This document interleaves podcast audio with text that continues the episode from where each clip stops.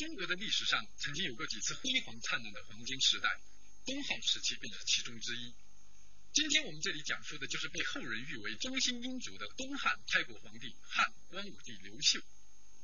世祖光武皇帝惠秀，字文书，南阳蔡阳人，高祖九世之孙也。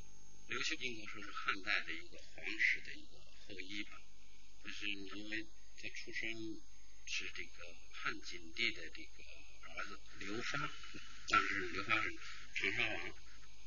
那么后来呢，到了那是第九世了，呃，到第九世的话呢，他整个生殖的话呢，应该说是从一个皇族，然后是一个列侯，慢慢降为一个一般的好兄弟。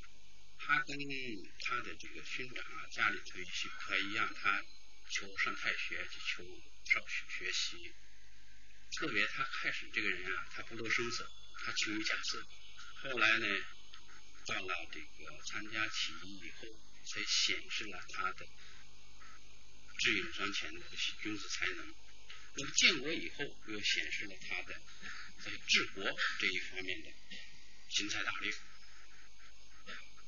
那么在这么一个是军事才能，一个是他的这个治国才能。那么在当时啊，两汉之际，那么一种群星割据，那么一种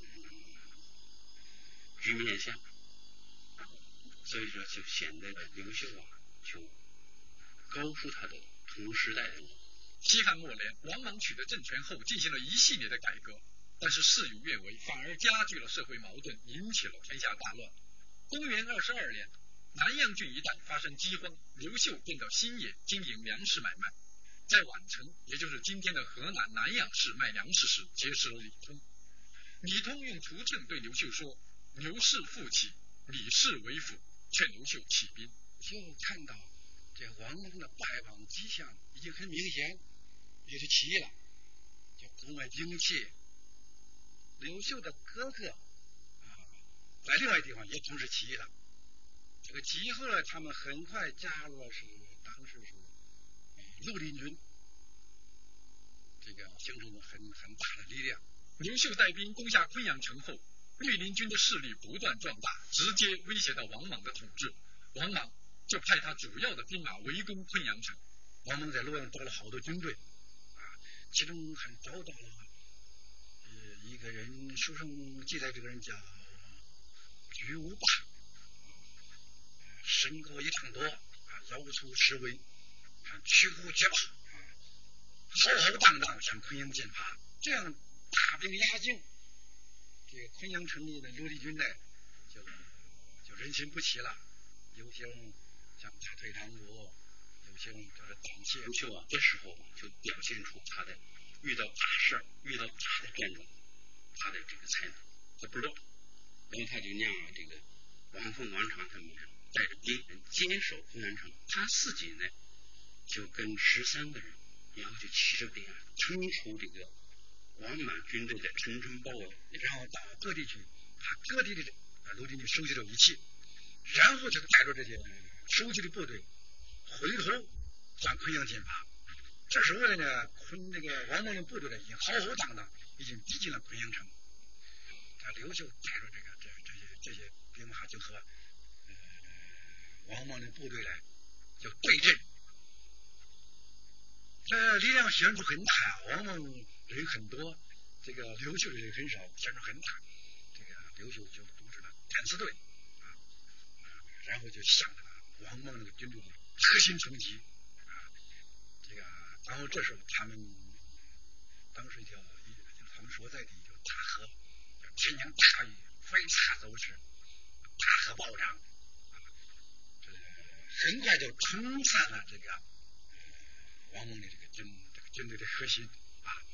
后来这王莽军就一败涂地。中央大战，那么刘秀充分表现了他的这个军事以及这个智勇双谋、哎双全的那种军事才能，所以说取得了这个有名的这个新汉这个昆阳战的这个以小胜胜多的这个胜利。然而就在这时，义军内部却发生了一场流血斗争。由于刘秀和他的哥哥在昆阳大战中战功显赫，声望日隆，使得义军拥立的更始皇帝刘玄深感不安。便借机杀了刘秀的哥哥，当时刘秀啊正在引粮进攻贾引粮，他听到这个消息以后呢，他就哎要奔到往去这个奔丧了，对吧？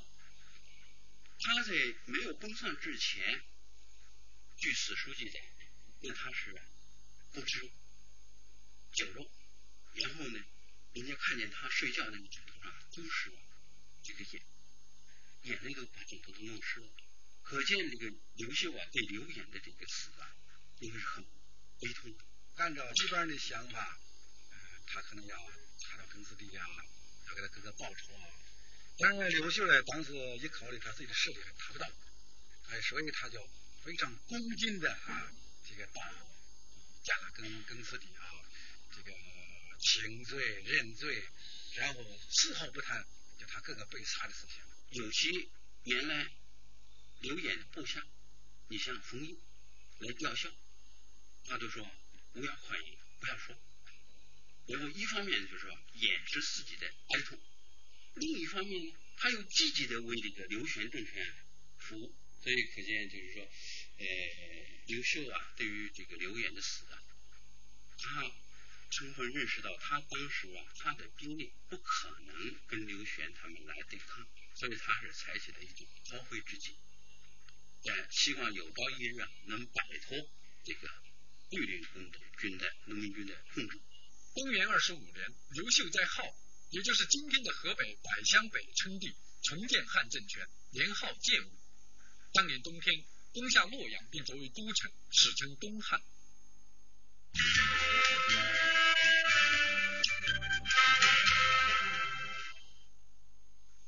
刘秀在平定分裂割据势力、统一全国之后，首先便退功臣而进文吏，及公使而善马流，使战时的诸将功臣。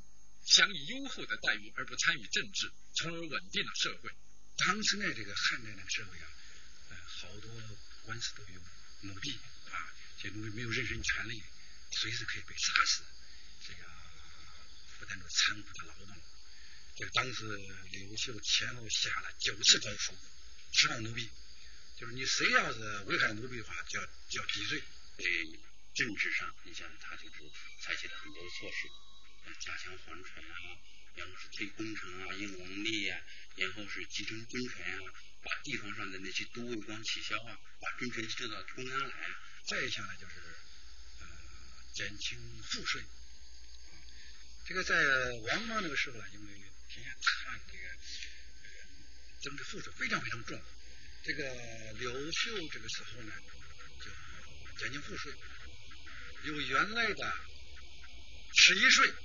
降到三十税米，还有就是兴修水利，刘秀那时候非常兴修水利，在全国各地呢都有些这个重要的水利工程。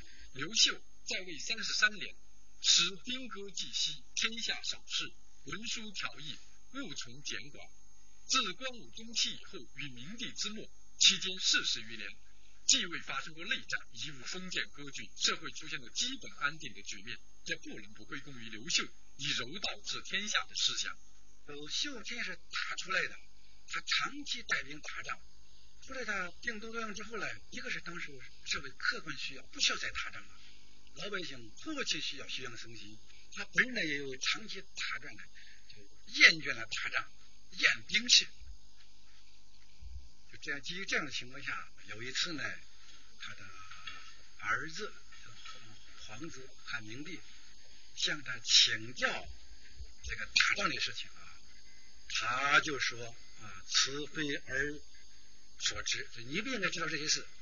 就当时呢，他已经看到，为了广大劳动人民的休养生息，就不应该那么在在在打仗，不到万分危急练兵士。他是有一种左右逢源，能够吸收各方面的力量来为自己服务。你想他为什么要？所以当时是建武五年。他就新派太学，当时是建成那个刚刚建立政权时间不长时间，那么他就有魄力，而且乐意要建立这个太学。他新办太学的话，第一就是挑好老师，第二呢就是说他自己很重视。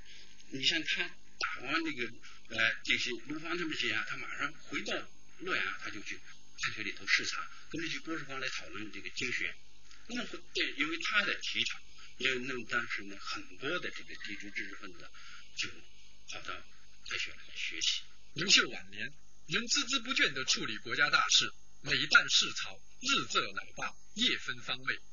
皇太子劝他注意身体健康，刘秀回答道：“我自乐此，不为疲也。”意思是说我乐意这样干，年深日久，养成了习惯，也就不觉得疲劳了。乐此不疲，也就成了后人赞扬刘秀忠心汉室的一段广为流传的佳话。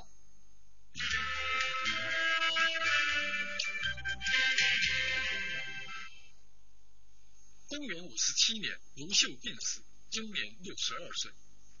在中国的历代君主中，汉光武帝刘秀应该说是比较突出的。他谨慎宽厚，雄才大略，使得东汉成为当时世界上数一数二的大国。然而，从历史的角度来看，刘秀也有他很大的局限性。他在提倡经学的同时，又提倡封建迷信的谶纬。全国范围内的杜田，最终也是向豪强地主妥协。刘秀的那种中心，那是在一种极其混乱一种局面当中来中心来来建立西汉王朝的统治秩序，所以说他这个难度很大，难度很大的。他不像汉献帝那种中心，汉献帝中心他整个没乱，这些他这是整个都乱了，乱套了。哎，这种中心那等于重建，所以说他那个中心这主的话，光武的中心那在历史上的作用就很大。哎，所以说他的地位跟一般的中心之主那就不一样。中国历史上啊，曾经出出现过多次说中心的这样的局面。我自己认为，这个光武帝刘秀的光武中兴应当是极为成功，或者是最为成功的一次。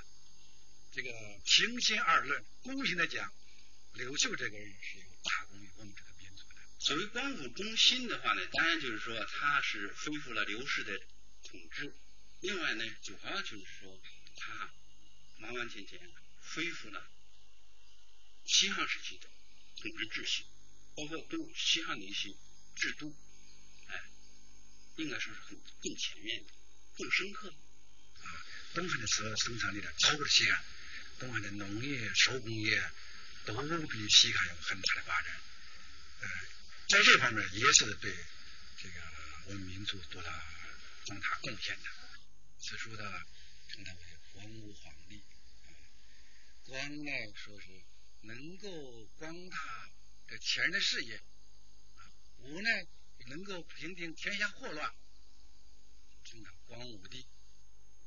刘秀的陵墓在今天的河南孟津县境内，北临黄河，南依邙山。